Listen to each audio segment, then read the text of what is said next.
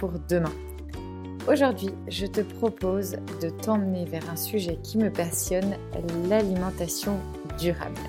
Allez, c'est parti, belle écoute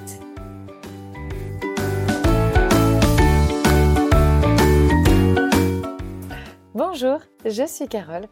Bienvenue sur cette chaîne de podcast The Family Cocotte. À travers ces podcasts, je partage avec toi ma vie de famille en mode de vie zéro déchet, mais pas que. Si tu apprécies le podcast, la meilleure façon de le soutenir est de lui mettre 5 étoiles sur la plateforme que tu utilises. Ainsi, tu permettras de le faire découvrir plus facilement à d'autres personnes.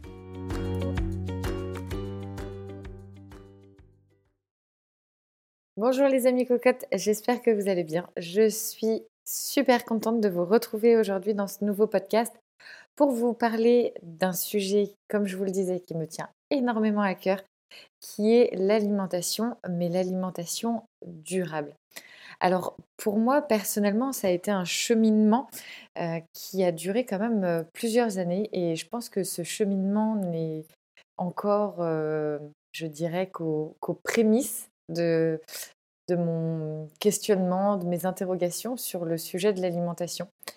Il a fallu vraiment que je déconstruise un certain modèle que l'on m'avait transmis, enfin pas forcément un modèle, mais peut-être euh, une transmission culinaire en fait, euh, qu'il a fallu déconstruire, qui se reconstruit au fur et à mesure par rapport à mes valeurs actuelles et qui ne cesseront en fait d'évoluer avec ma propre personne et ça, je pense que dans une vie, on a quand même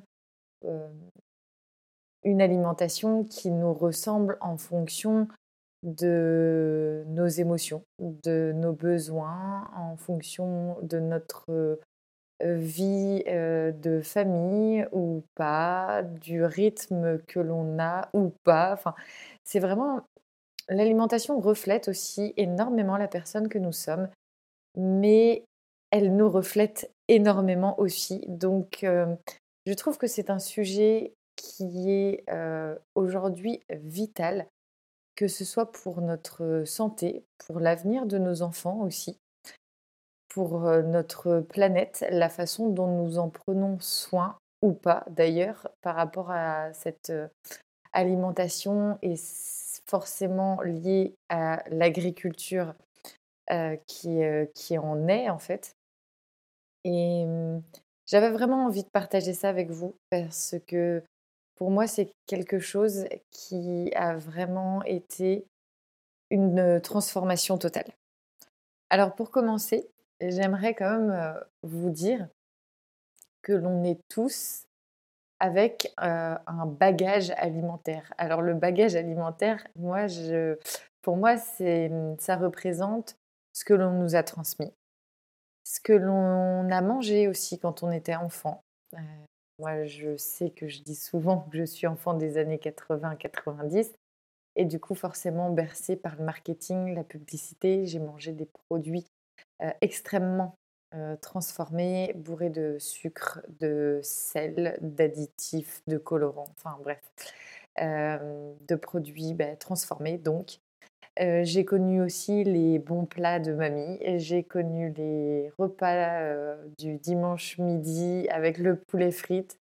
Euh, je pense que ça fera peut-être sourire certains, certaines. Mais voilà, donc on part tous aussi avec ce bagage alimentaire, ces transmissions, éventuellement si on a fait ou pas de la cuisine avec, avec nos parents, nos grands-parents, quels aliments étaient utilisés à la maison, plutôt frais ou pas? Est-ce que c'était plutôt des, choses vraiment lyophilisées ou peut-être du congélateur? Enfin, il y a tout, tout cet aspect-là. Il y a aussi un aspect au niveau de l'alimentaire qui est beaucoup plus, je dirais, psychologique, qui va influer énormément sur notre personne. Ça va être aussi par rapport à notre poids notre poids de forme, de savoir comment on se sent dans ses baskets. Et mmh, selon de, justement comment on se sent dans ses baskets, l'alimentation va être influée en fait.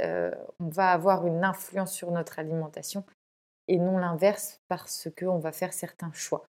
Donc, par exemple, je me souviens, donc je vais vous raconter un petit peu mes expériences alimentaires. on va, je vais reprendre à partir de, de l'adolescence où en fait je mangeais très très peu le matin, voire pas du tout, parce que je crois que je prenais juste un verre d'eau et c'est tout. voilà, donc en, clair, je mangeais pas le midi au collège, c'était assez compliqué puisqu'en fait, au niveau alimentaire, j'ai je refusais énormément la viande. c'est quelque chose, j'ai jamais trop aimé ça. Et donc du coup, je refusais énormément la viande, sauf qu'il y avait des repas, bah, à chaque fois avec de la viande. Ça donnait pas du tout envie de manger. Je me souviens encore de cette image des pâtes qui flottaient dans leur eau, même euh, dans notre assiette. Quoi. Donc, une alimentation au niveau restauration collective qui était un petit peu catastrophique. Donc, je mangeais très peu. Arrivé au goûter, alors c'est forcément quand on est au collège, c'est pas le goûter à 16h ou 16h30, hein, c'est un, goûter qui va se faire plutôt vers 18h, le temps de, de rentrer du, collège. Et là, c'était véritablement ça pouvait être la moitié d'un paquet de céréales qui y passait, puisque j'étais, on va dire, affamée. Sauf que forcément, ces céréales étaient quand même pas du muesli complet avec des amandes ou des raisins secs. C'était plutôt des céréales issues de l'industrie, on va dire, avec un taux de sucre très très important. Donc, en fait, je faisais des, sans m'en rendre compte, je faisais des pics et, enfin, des pics de glycémie et d'hypoglycémie. C'est qu'en fait, toute la journée, j'étais en hypo, le soir, j'étais en hyper, et puis après, arrivé le repas à 20h, concrètement, je n'avais pas spécialement très faim. Et du coup, l'alimentation, c'était un peu cata.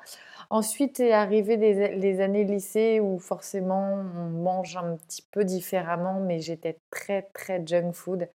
je pouvais manger panini, pizza, burger plusieurs fois par semaine sans aucun problème. Et mmh, toujours une dose de sucre et de gras hyper hyper importante. mélanger ça au fiesta de la vie étudiante, plus des week-ends sans trop de sommeil et mmh, vous avez un sacré cocktail. donc ça a été vraiment une alimentation complètement chaotique et, mmh, et qui s'en est fini aussi par l'expérience de poudre protéinée pour par souci esthétique, pour paraître un peu plus musclé, je faisais du sport, j'ai voulu perdre aussi du poids, une silhouette différente. Enfin, j'étais à la recherche de ma, finalement pas de mon alimentation, mais de ma propre personne. Mais voilà, j'ai pu quand même tester, et je pense qu'on est beaucoup dans ce cas-là, à avoir testé différentes alimentations, et c'est des, des alimentations pardon, qui ne sont pas spécialement saines, mais qui permettent aussi, ben, je pense, de prendre du, du, recul et de se rendre compte que certaines solutions ben, ne sont pas spécialement les bonnes. Donc, à partir de là, au fur et à mesure, l'alimentation a changé. Mais je ne m'étais jamais posé la question de savoir quelle saisonnalité pour les fruits et les légumes, quels produits je mangeais. Enfin, voilà, j'allais en supermarché, j'achetais, je dirais, plus ou moins comme ce que faisaient mes parents, en fait. J'imprimais. On copie forcément ce que l'on a connu, donc c'est pas bien ou mal, c'est juste une transmission. Et après, à nous, en tant que personne, en tant qu'individu, de faire soit on est OK, soit on souhaite modifier ses habitudes et on, change tout simplement euh, en fonction de, nos valeurs, de ce que l'on a envie, etc. Donc, au fur et à mesure, les années ont passé et euh, bon, on a toujours été un peu euh, pizza, junk food avec, avec Monsieur Cocotte, mais on a de plus en plus cuisiné et on aimait ça. On, est vraiment, on, était, on fait partie de ces couples qui aiment cuisiner aussi à deux. Monsieur Cocotte adore aussi cuisiner tout seul. Alors aujourd'hui, avec trois enfants, on va dire que c'est quelque chose qui est un véritable plaisir parce que quand on doit prendre plusieurs heures pour préparer quelque chose et prendre plaisir avec des enfants, c'est pas toujours évident, surtout des enfants en bas âge. Donc on, le fait moins, mais on cuisine toujours énormément.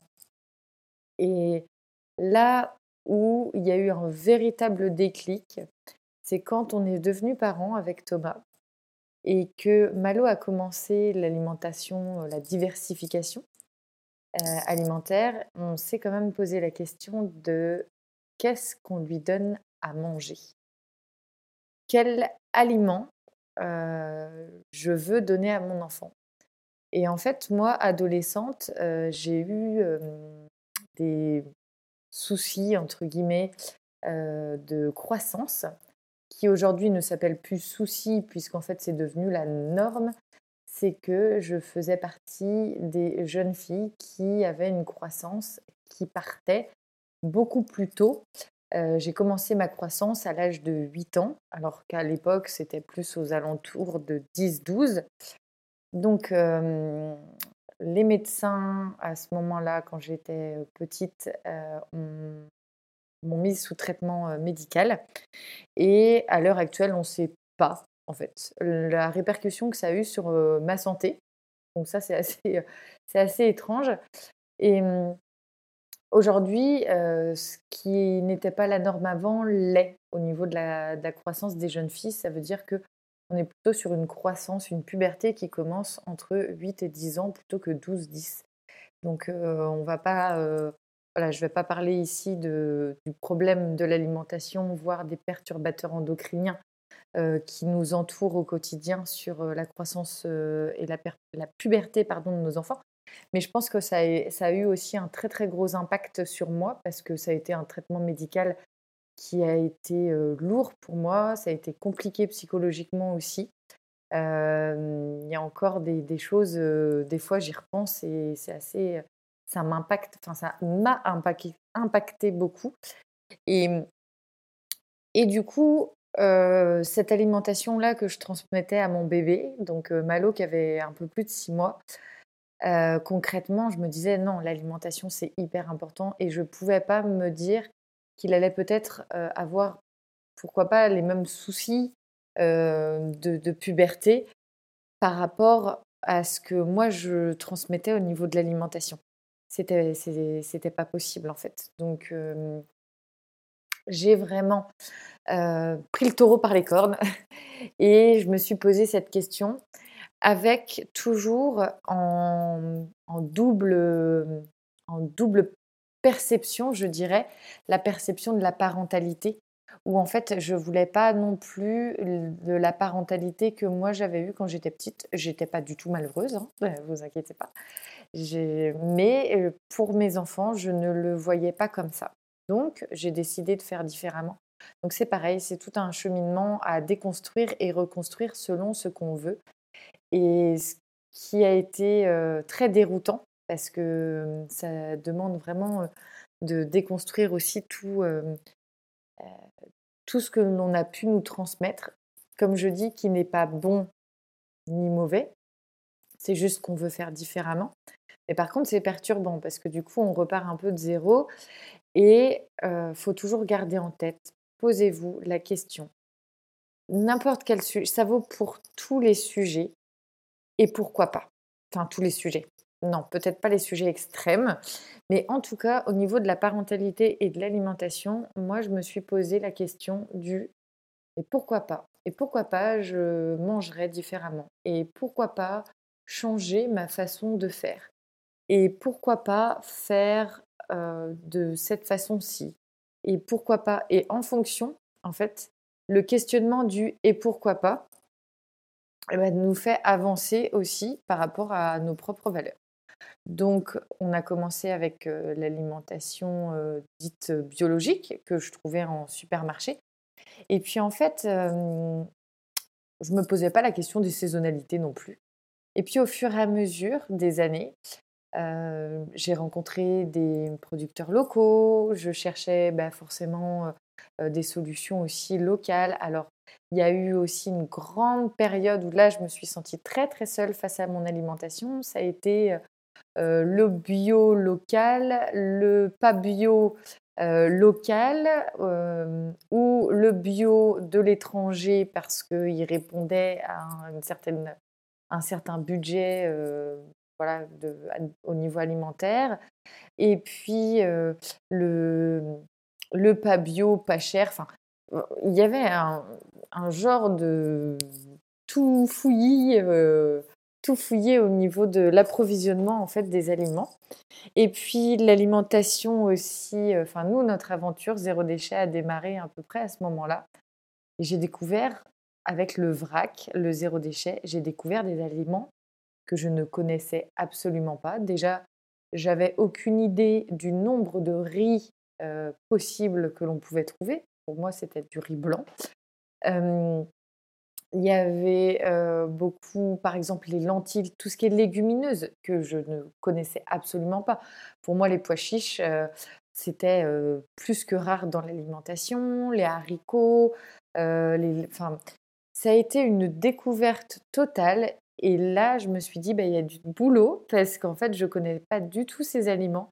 Et il va falloir que j'apprenne au fur et à mesure. Alors, je vous dis pas, hein, il y a eu des ratés, mais ça s'est très très bien passé. Et aujourd'hui encore, bah, l'alimentation, c'est quelque chose qui me, qui me passionne. J'aime ça. je vous transmets d'ailleurs tous les mois les menus du mois sur les réseaux sociaux, Instagram, Facebook et vous pouvez aussi retrouver tout sur Pinterest, donc The Family Cocotte. Je trouve que c'est vraiment génial de pouvoir partager ensemble aussi en fonction de ses valeurs. nous, par exemple, nous mangeons très peu de poisson et de viande, mais on, peut, on peut tout à fait échanger selon son modèle alimentaire. Et, et puis bah, parler de l'alimentation durable. Alors l'alimentation durable, c'est surtout une alimentation qui va être respectueuse. Alors respectueuse déjà de un du vivant. Donc nous sommes des êtres vivants nous-mêmes. Donc nous faisons attention à notre personne, notre santé, à nos enfants aussi parce que c'est comme on disait tout à l'heure, c'est une transmission. Donc ce que je leur transmets, c'est quelque chose qui restera à graver euh, toute leur vie. Après, à eux ou pas, s'ils veulent changer ou pas ce, modèle euh, alimentaire une fois, une fois adulte. Et il y a aussi cet euh, impact du vivant sur les animaux, les poissons, enfin sur notre planète. Euh, c'est quelque chose qui est hyper important parce qu'en fait l'alimentation représente, par le biais aussi du modèle agricole, notre alimentation représente une très grande partie de l'impact de l'homme sur notre planète. On a aussi forcément, selon les aliments et selon comment ces aliments sont transformés, un impact énorme sur notre santé. Et ça, c'est pas négligeable. Donc aujourd'hui, on va parler de ça. En tout cas, n'hésitez pas hein, dans les commentaires à hum, partager aussi l'histoire que vous avez avec l'alimentation et comment vous vivez votre alimentation au quotidien. Je suis super contente de pouvoir partager avec, avec tout le monde sur un sujet qui, bah, qui nous concerne tous.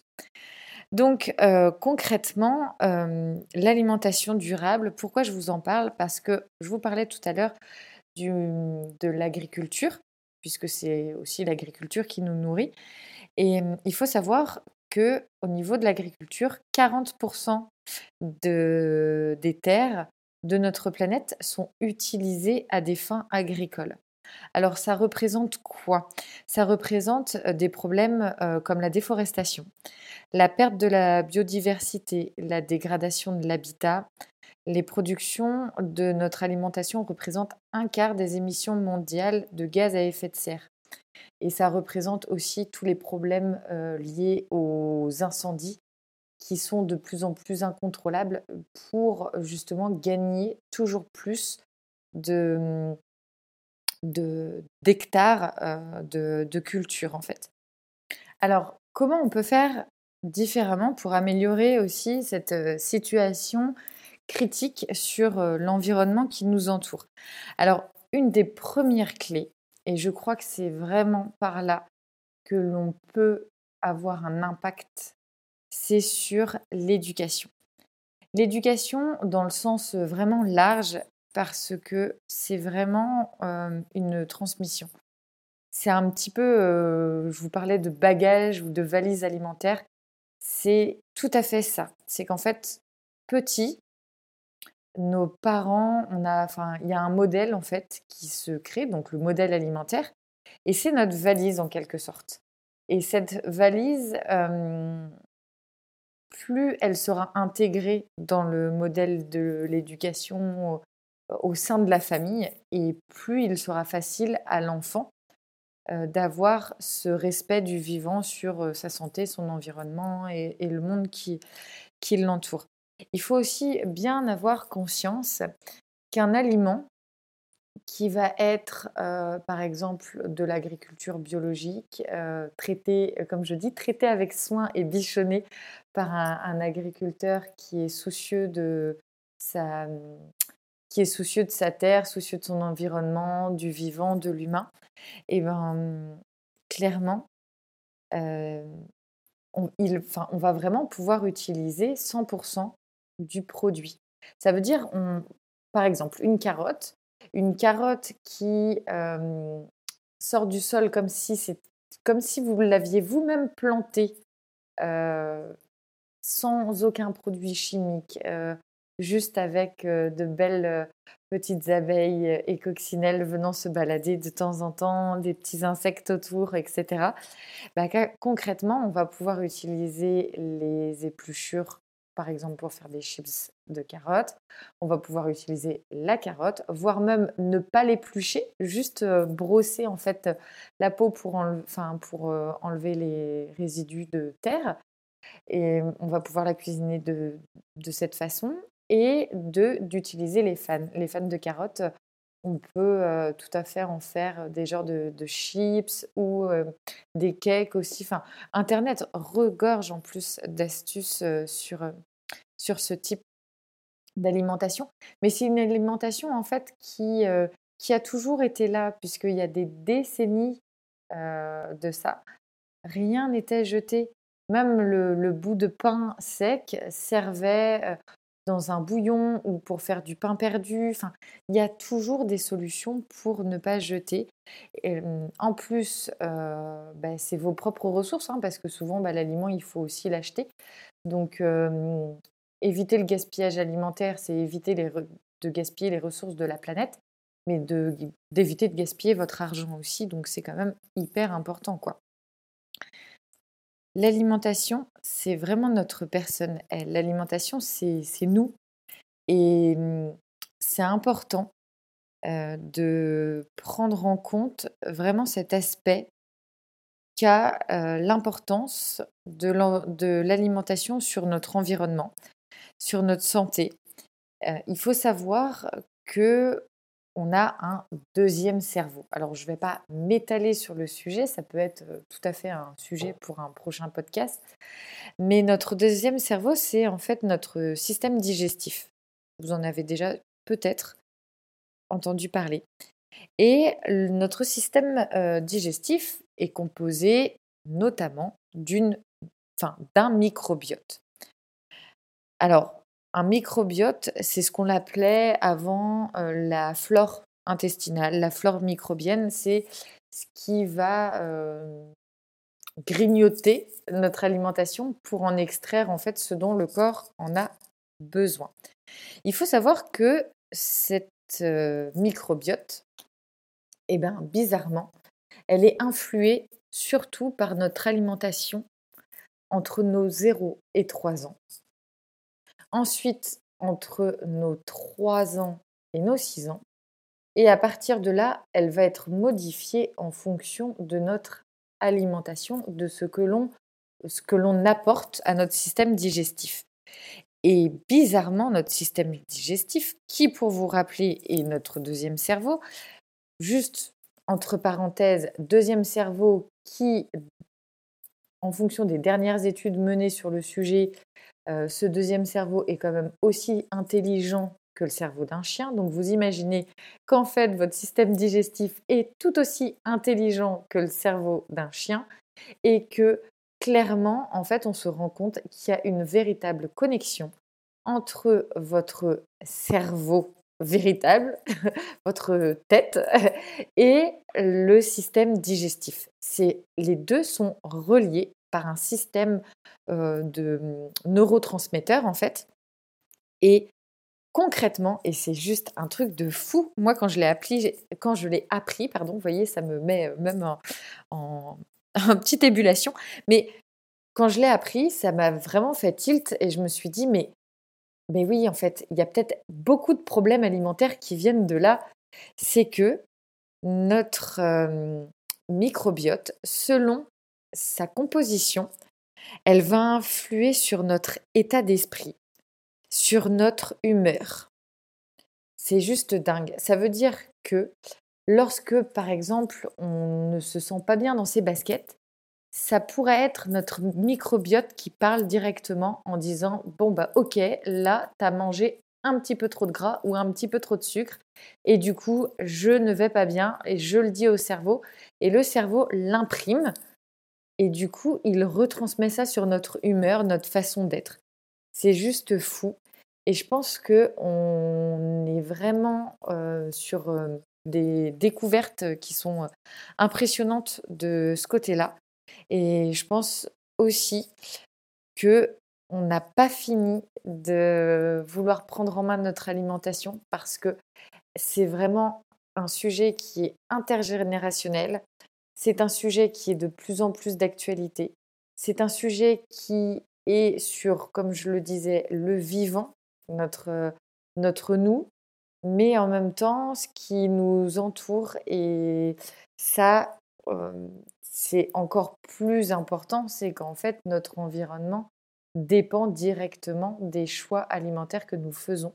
Donc quand je dis des choix alimentaires, c'est aussi par rapport à ce que l'on a dans nos paniers de courses. Donc, toutes des enfin vraiment des choses toutes simples que vous pouvez mettre en place dans vos quotidiens. Ça va être euh, de vous créer des menus déjà pour pas craquer sur tout et n'importe quoi quand vous faites vos courses.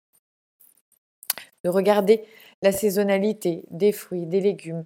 Il y a des saisonnalités aussi pour, euh, par exemple, les produits euh, d'origine animale, le fromage, les, les poissons, les viandes, il y a des saisonnalités pour énormément de produits autour de nous. Alors je vous invite à vous poser la question de et pourquoi pas faire différemment? Pourquoi pas faire mieux pour ma santé, mieux pour ma famille, mieux pour la planète? Posez-vous la question et pourquoi pas? J'espère que ce podcast vous a plu. En tout cas, ça a été un réel plaisir de partager avec vous. J'échangerai encore de longues minutes, voire des heures sur le sujet de l'alimentation.